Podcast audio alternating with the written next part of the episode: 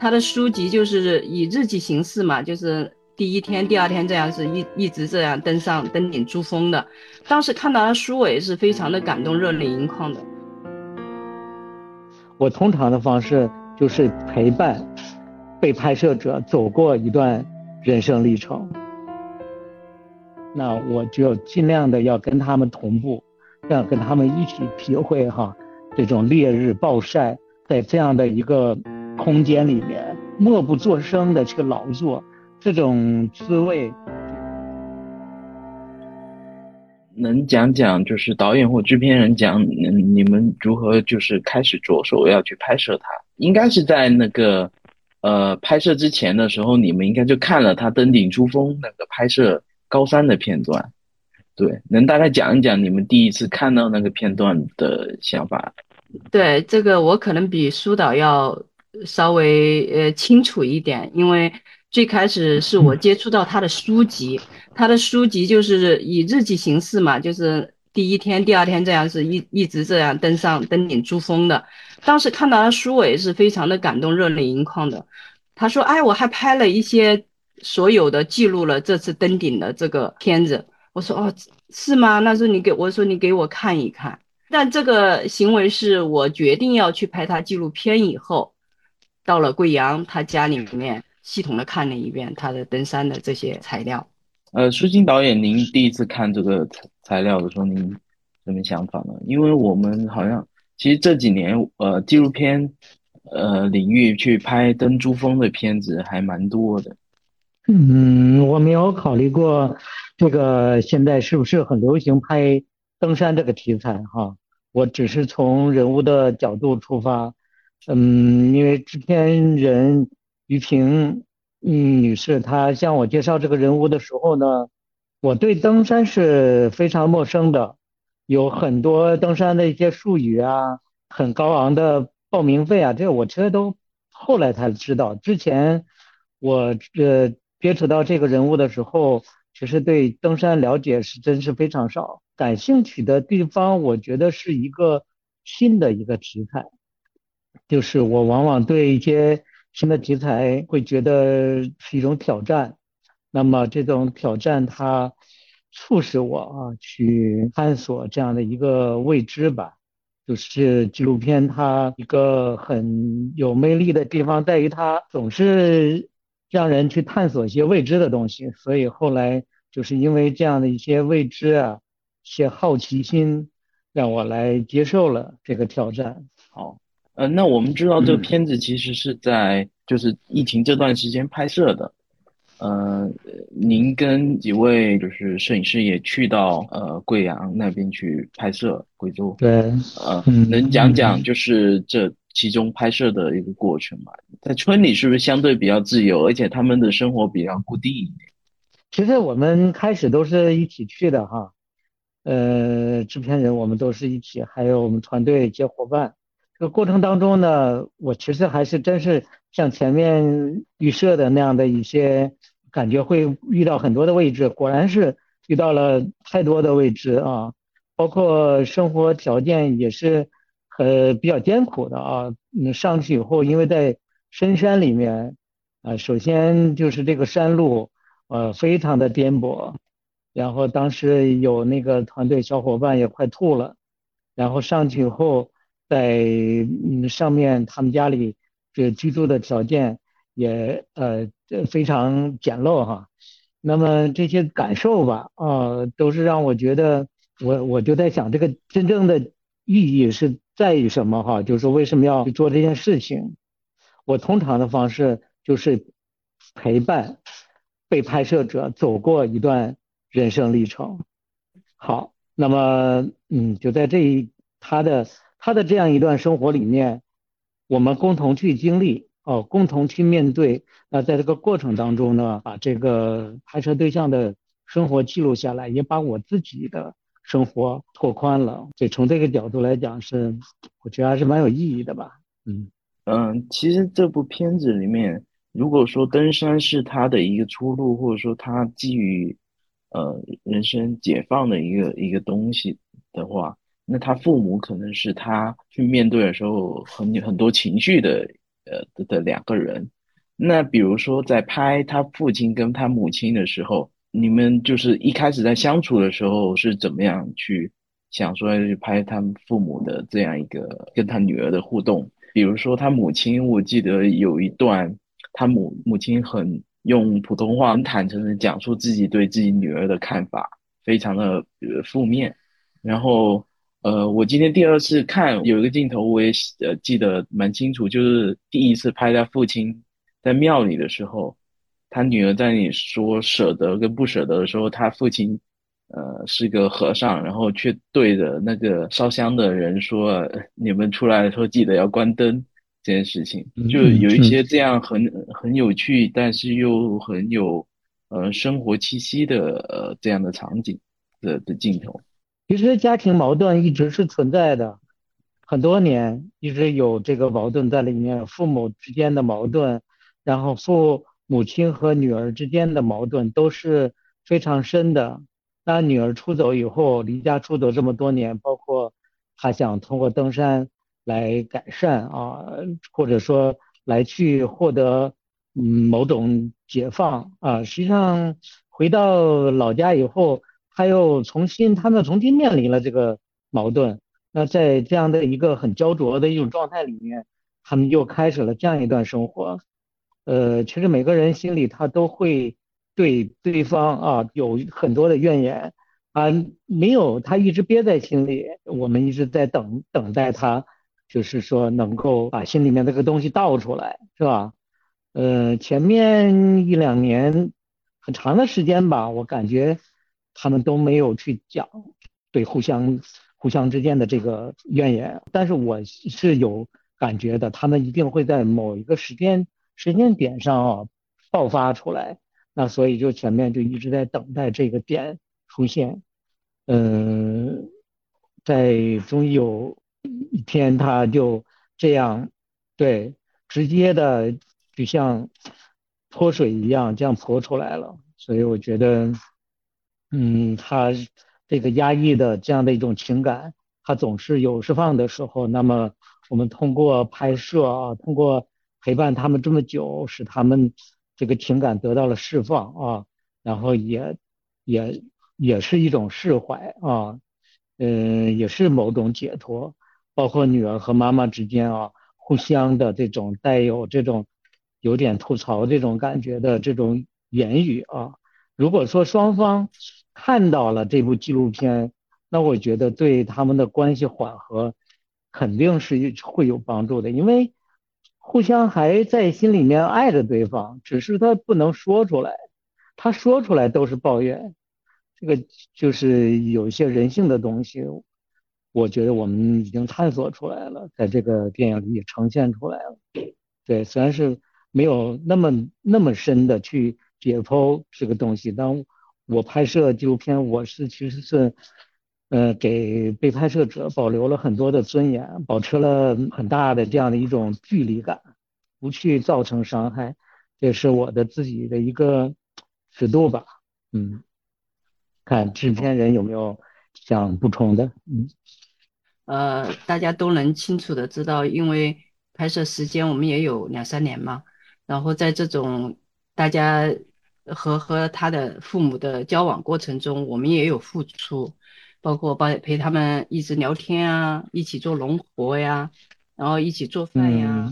然后让他的父母对我们也卸下了防备，就是也也敢跟我们吐槽了，就是也把我们当自己人了，就是这样的。我有个问题想问制片人，就是我们在那个片尾看到字幕的时候，有看到李冬梅，就是李冬梅是那位拍摄电影的李冬梅导演吗？啊，对的，对的。妈妈七和七天，他在职位上也写是一个策划。那他当初在这个片子的参与是呃怎样的一个参与？因为他的片子也是相对很很静穆，只观察这样一个生活的这样一个片。他拍剧情片的时候，嗯，这个问题问的挺好的。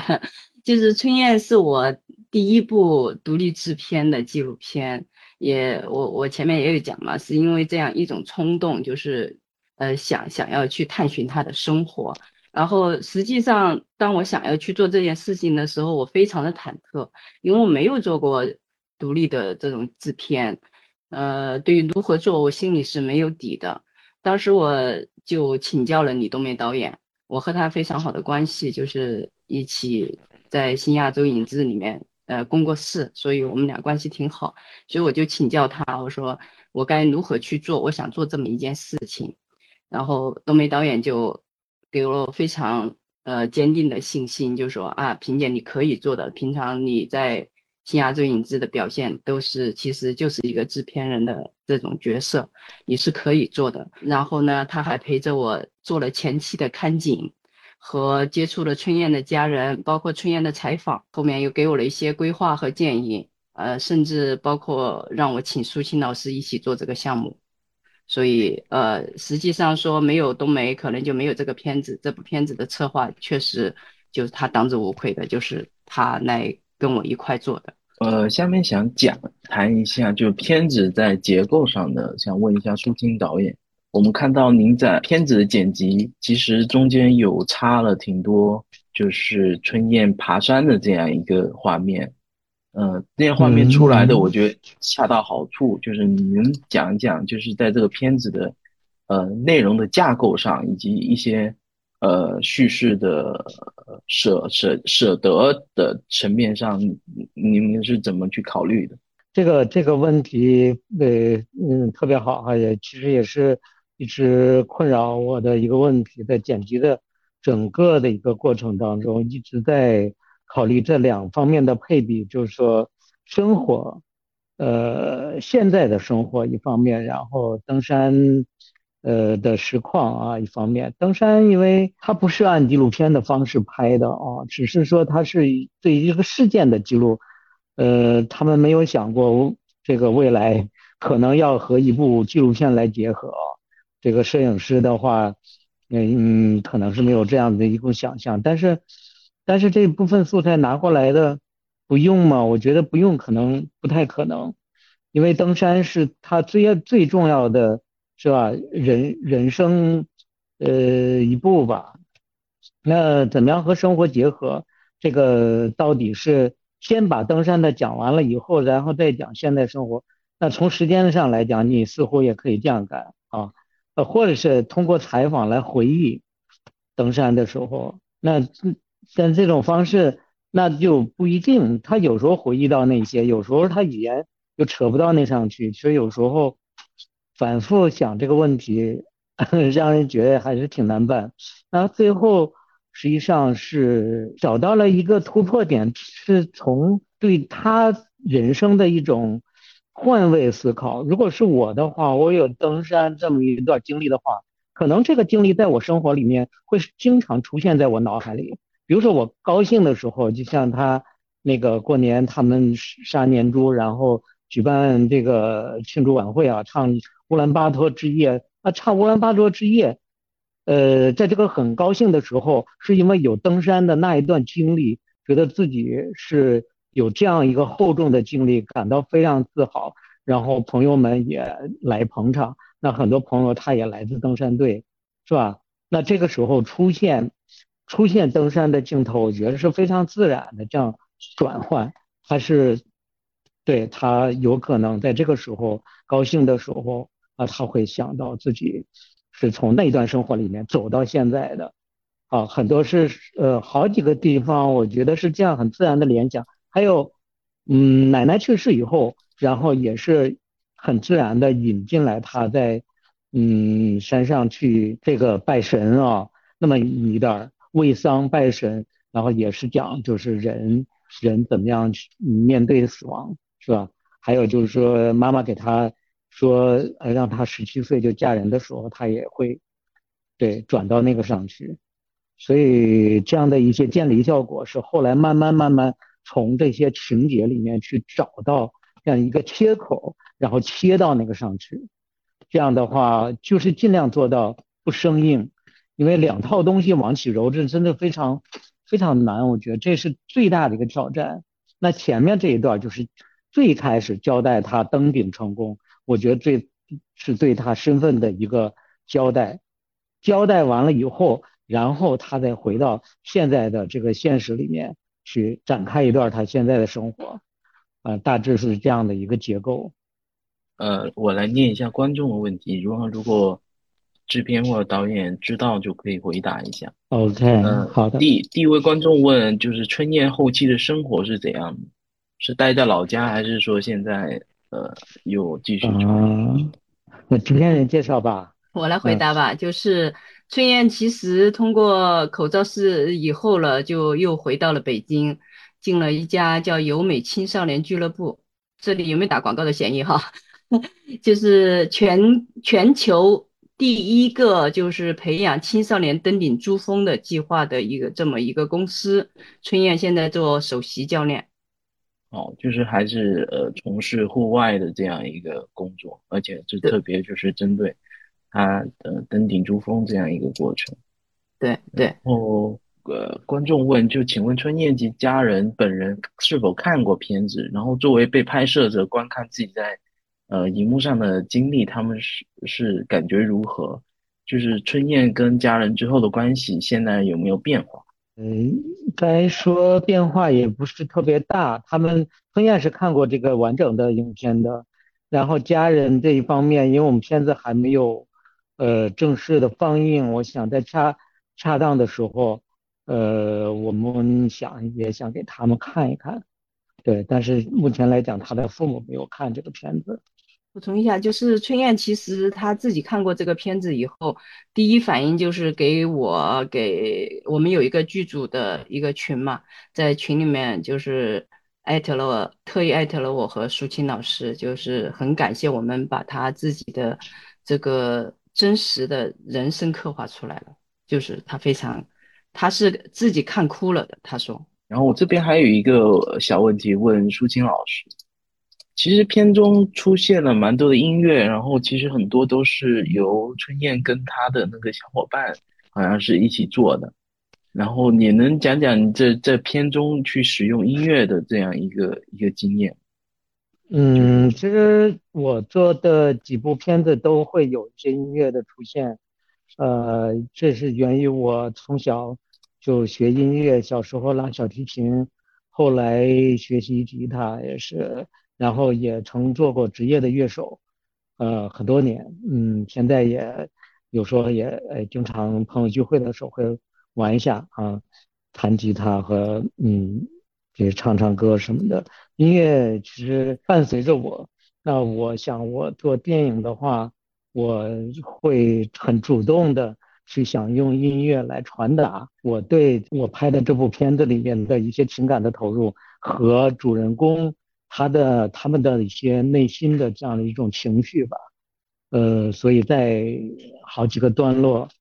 都会去主动的去用音乐去烘托一下气氛。或者是用这个，因为我们有两首原创的歌曲，是相当于这电影的主题曲吧。那歌词和音乐都是为这部影片所做，包括这个音乐人作曲的这位朋友叫东东啊，也是我嗯非常好的朋友。嗯，我把他带到那个贵州去啊，在黄春燕老家一起在那儿过新年。我觉得这是是一种分享。黄春燕本身他也很喜欢音乐，后来我们剧组制片人，嗯和导演和所有的工作人员送了他一把吉他，然后希望他能够来学吉他，能够更更加的热爱音乐。我觉得这个很有爱的一种方式吧。在拍摄这个影片的过程当中，大家还能在音乐上切磋一下，互相，然后还能在未来啊。成为这个玩音乐的朋友，黄春燕现在弹吉他，呃，还弹的不错的，呃，自己也可以自弹自唱，会唱好几首歌。呃，如果有机会聚会的话，以后放映的时候可以请黄春燕给观众朋友们弹唱一首。对，可以邀请黄春燕到现场交流的。啊，对。啊，谢谢说导。呃，有个观众其实蛮，我想问于斌老师，就是这部片子是一个独立制片的。呃，纪录片，想问一下，就是片子的筹款的渠道以及筹款的挑战。其实这部片子的所有的资金都是我自己出的，呃，没有向外求。当我想做这件事情的时候，嗯，我就做好了这样的准备。啊，继续广告一下，这个片子呃近期将会在 B 站公开放映，就免费上传。然后如果大家喜欢这部片子，也可以发动周围的朋友再去 B 站点击发弹幕啊，还有就是呃贡献一些点击量。然后志愿人老师刚才也说嘛，他。自筹资金其实不需要什么样的经济回报，但是希望这个片子被更多人看到，让更多人知道春燕的故事，同时也知道有一些人还在做不一样的事情。这部片子呢，呃，就像劳动说的，我想做这个事情，我也没有想到它的产出，我就是只是想把这件事情去做好，其实也是花了不少的资金吧。那么就还是在这里就请求大家到时候帮忙多多宣传这样子。刚才看到有一个朋友说什么时候线下放映，呃，我就估计我就不会做线下的放映了，因为独立电影界的这些纪录片的现状大家也知道，就是做线下放映都基本都是很亏本的一件事情，呃，可能就会亏亏的更多吧，我这么说吧。对，所以我可能就。集中就放在 B 站上面放了，到时候请大家多多支持，谢谢了。嗯，我补充一点啊，我觉得做纪录片在我们当下是非常不容易的一件事情。做纪录片需要资金，感谢制片人他能够投入这部片子，然后觉得这是一个情怀啊。然后其实既是一种情怀，又是对纪录片的一种热爱啊，对这种形式的一种热爱，呃，然后也是对导演的一种信任啊，也特别感谢今天很多观众能够坚持到最后，因为我们这个时代等于是进入了一个短平快的一个时代，如果能静下心来看这么长的片子，我真的是非常佩服。然后呢，我也真的是呃要再次说声感谢。还有就是说，嗯，纪录片这种形式不像剧情片哈，那么情节那么紧凑，那么跌宕起伏，嗯，它是一种有一种在场感。嗯，我自己在拍摄这个片子的时候，包括呃收玉米那那个在玉米地里啊那一段我是拍了两个小时，他们。施呃施肥施了两个小时，我也拍了两个小时。为什么要这样做？我觉得我既然是说要陪伴，啊，以陪伴的方式去记录，那我就尽量的要跟他们同步，要跟他们一起体会哈这种烈日暴晒，在这样的一个空间里面默不作声的去劳作，这种滋味，就是说你只有去。跟他们同步的去体会，可能才能够真正的去跟他们共呼吸，把在影片里也能够传达出来这样的一种感受。呃嗯，但是嗯这个节奏可能是嗯比较缓慢的，也希望就是说观众朋友们在纪录片里面去理解这种感觉啊。未来也希望呃朋友们能够观看更多的纪录片。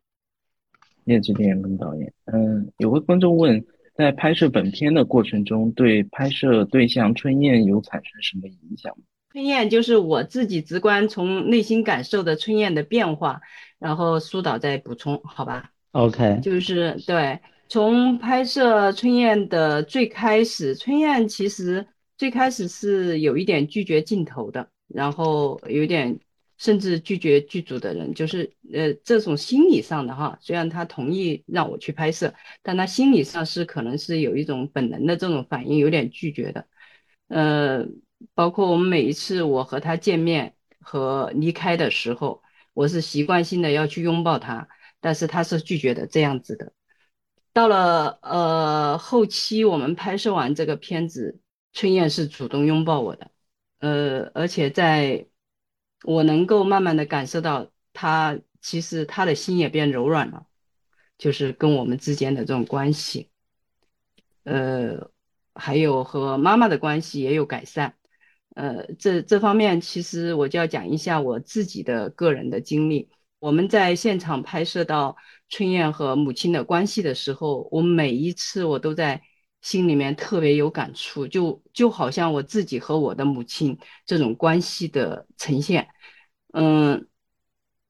这方面我和春燕有沟通和交流过，就是我可能是以一种会去哄我母亲的那种方式去对待我母亲，春燕呢，她可能就是有一点点对对抗的，就是也不知道如何去处理吧，就是会有那么一点点，我就不吭声，呃，我也不理你，我也不管你是这样子的。但是拍摄了这几年嘛，我们也有经常沟通和交流这种亲子关系，就是中国传统式的父母和子女的关系如何去处理和应对，呃，就有一些改善吧。我我自己感觉的哈，就稍微补充一点啊，其实这个对被拍摄者的影响，它也是相互的，它是一个相互靠近的这样一个过程。春燕她开始，呃，不知道我们这种套路是什么，然后她之前也就受过很多的鲜花和掌声啊和镜头，她可能做好那样的准备去展现她的那一面。她发现我们没有要求她做什么，那这时候她会，她在想，就是她应该怎么办？那这样的一个过程里面，我们就逐渐的深入下去。这个深入的话，就会让她慢慢的也放下来，就是。嗯，不去不去过多的这种表现吧，因为我觉得就是说它是一个过程，因为我们一直也样默默的 这样的去观看它，直到后来他以大长段的这样的一个讲述，他也梳理和归纳了他自己啊对于这个亲情之间的这些矛盾，包括他自己走过这个登山之路以后，他登山对他来讲到底意味着什么？在这个过程当中，我觉得他在梳理。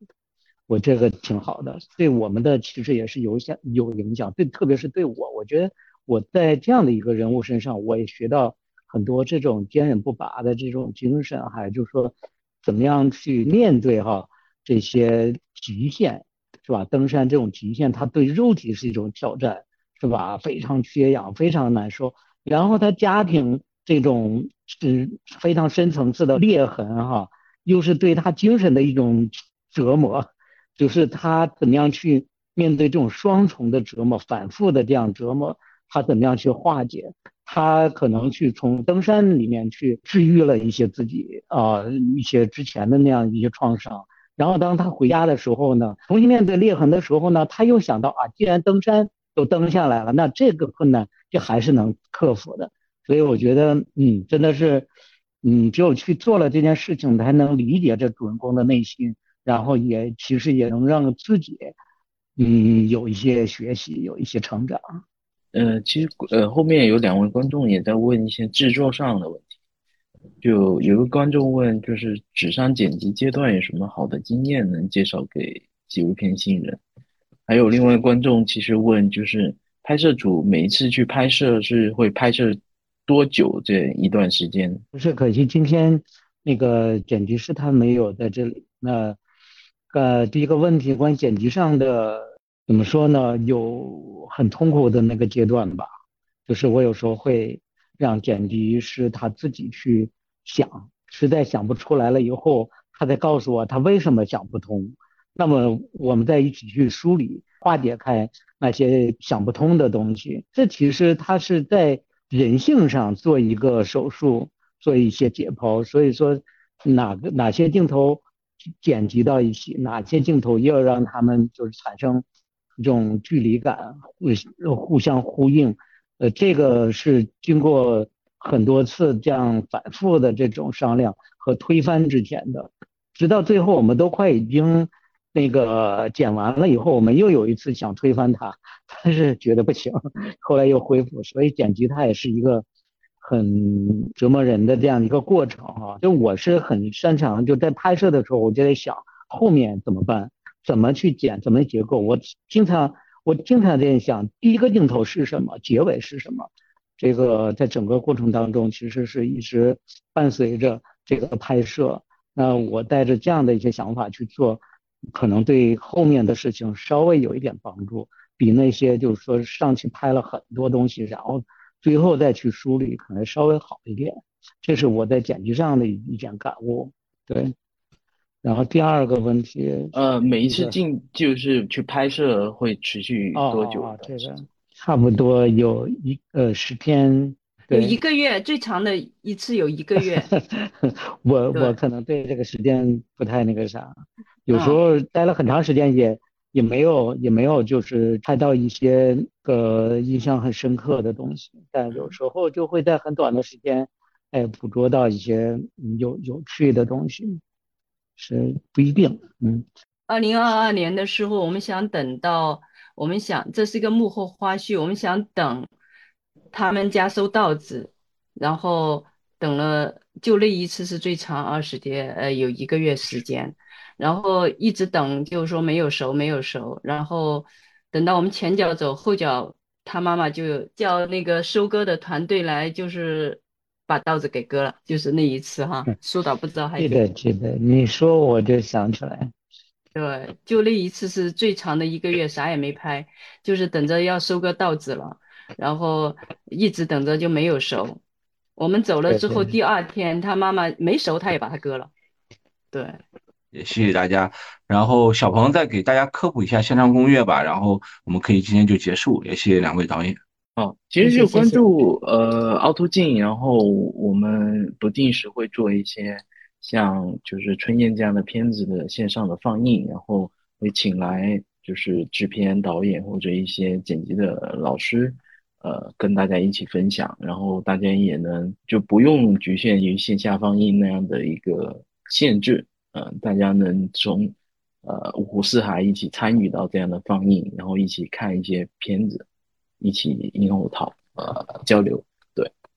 对因为很多人都会给我们留言说，我们也很喜欢纪录片，但是到底哪能哪能看到纪录片呢？这是一个困扰我们很久的问题。所以感谢导演、制片人愿意把自己的片子拿出来跟大家一起分享。所以也希望未来还会有更多的优秀的纪录片能够通过线上公益的方式进行去交流。也谢谢导演、制片人，谢谢小鹏。那我们今晚结束十点半。好的，谢谢劳动，谢谢纠结的谢谢谢谢谢谢大家。